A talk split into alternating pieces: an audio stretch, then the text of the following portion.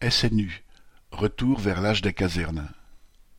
Selon un document publié par erreur sur le site internet du ministère de l'Éducation nationale, le service national universel SNU, inauguré en 2019, pourrait devenir obligatoire à la rentrée 2024 pour les quelques 800 000 jeunes des classes de seconde.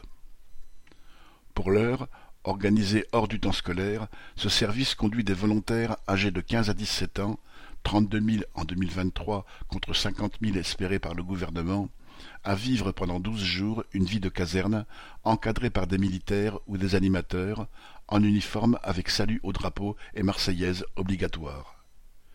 Selon les promoteurs de ce service national, se familiariser aux valeurs de la République et prendre goût à l'engagement passe par la marche au pas, le parcours du combattant, les séances de self-défense.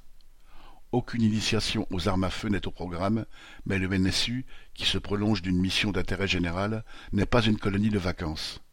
Sous couvert de camaraderie et de vie collective, l'objectif est de faire mariner les participants dans un bain patriotique, sans s'interroger sur le rôle qu'a eu et qu'aura l'armée française.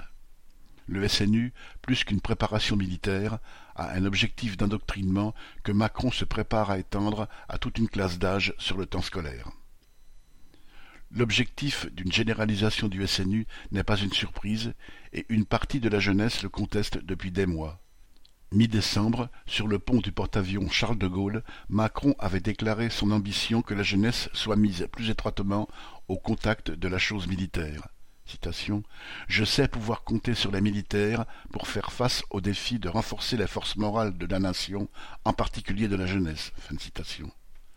Alors que des centaines de fermetures de classes sont annoncées pour septembre 2023, que des milliers de postes d'enseignants sont menacés par la réforme de la voie professionnelle, deux milliards d'euros sont envisagés pour un encadrement militaire, même de courte durée, de la jeunesse scolarisée. Il s'agit d'un bagage républicain offert à tout le monde, en aucun cas le retour d'un service militaire. C'est défendu ces derniers jours Sarah El Haïri, la secrétaire d'État chargée de la jeunesse et du service national universel. Mais la distance entre le bagage et le pactage peut être courte, étant donné la montée des tensions internationales.